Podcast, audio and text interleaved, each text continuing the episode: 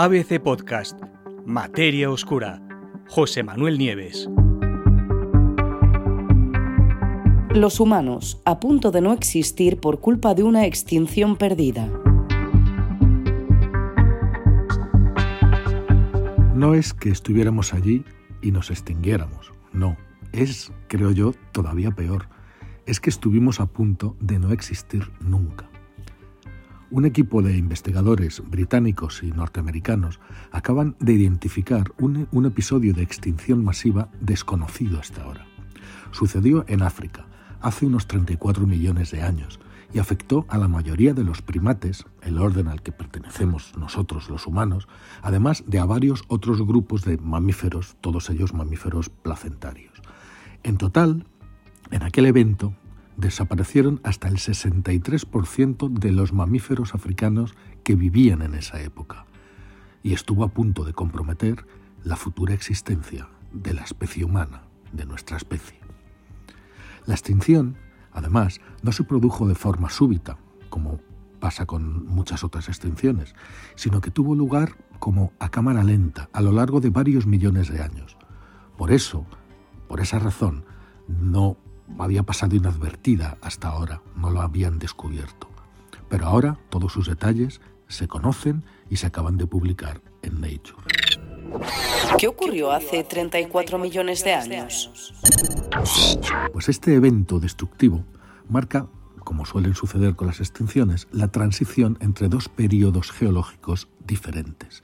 El Eoceno, que empezó hace unos 56 millones de años y dura hasta hace 34 millones de años, y el Oligoceno, que empieza hace 34 millones de años y que termina hace 23 millones de años.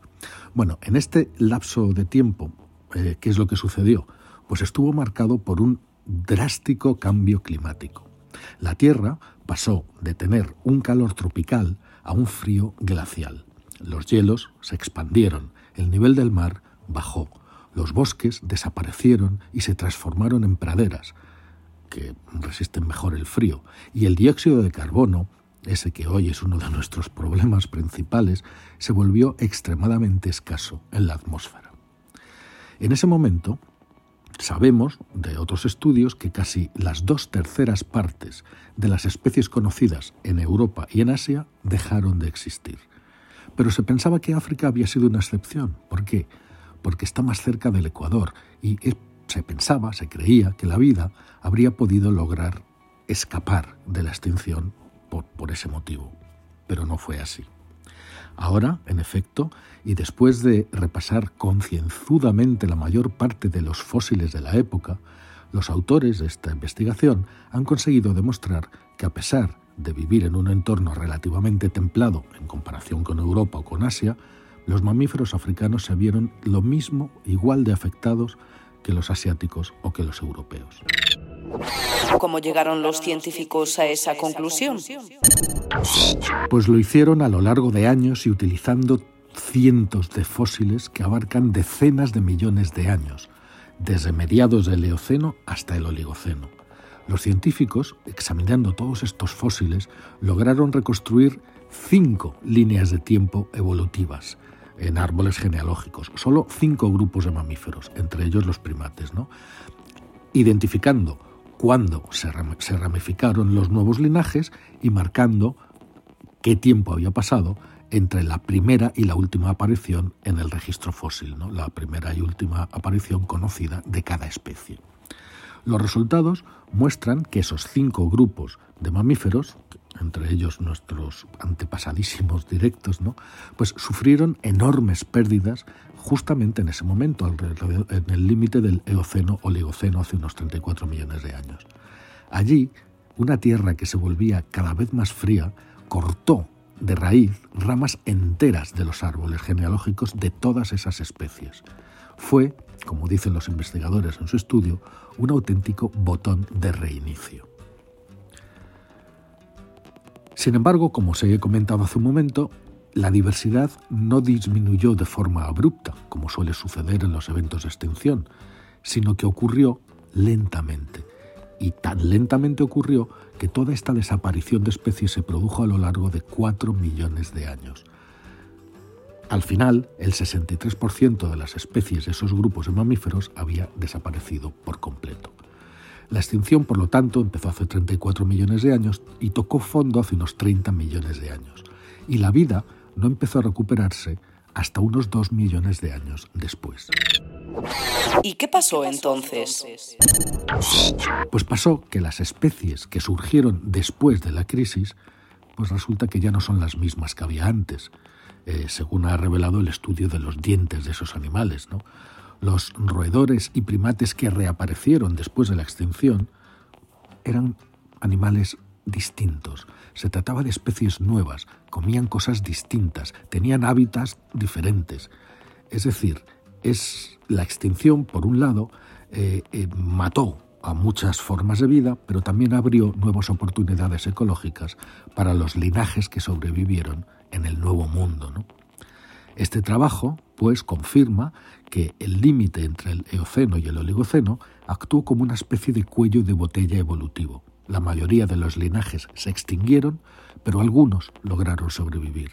Y durante los siguientes millones de años, esas líneas de supervivientes consiguieron diversificarse y volver a prosperar. Entre nuestros antepasados, que es lo que más nos interesa, antropoides, la extinción prácticamente no dejó nada. Fijaros que los investigadores solo tenían un único tipo de diente para su estudio de un antropoide. Según cuentan en el estudio, nunca habíamos estado tan cerca de no llegar a existir. Estuvimos muy cerca de no existir nunca. Si, los, si nuestros ancestros parecidos a los monos se hubieran extinguido hace 30 millones de años, pues nunca habría aparecido el ser humano. Por suerte, no fue así.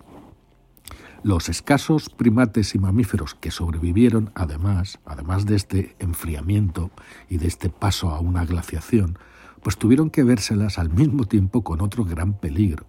A medida que, o según las temperaturas iban bajando y bajando, toda África Oriental fue golpeada por una serie de eventos geológicos importantes, como por ejemplo una serie de supererupciones volcánicas, de inundaciones de basaltos, enormes coladas que cubrieron gigantescas regiones con roca fundida y que afectaron profundamente a los, ecosistemas y también al clima. Fue ese el momento en el que la península arábiga se separó de África Oriental y entonces se abrió el Mar Rojo y el, y el Golfo de Adén. Es decir, fueron unos tiempos convulsos. Y os quiero subrayar un hecho. Fijaros, esta extinción duró cuatro millones de años y fue muy importante. O sea, se produjo a lo largo de cuatro millones de años. ¿no? Y se considera, y es considerada, y evidentemente es por sus efectos, eh, eh, un episodio de, extinción masiva. Eh, ¿Os parece mucho tiempo cuatro millones de años? Pues sí, es mucho tiempo para nosotros, pero en escala geológica no es nada.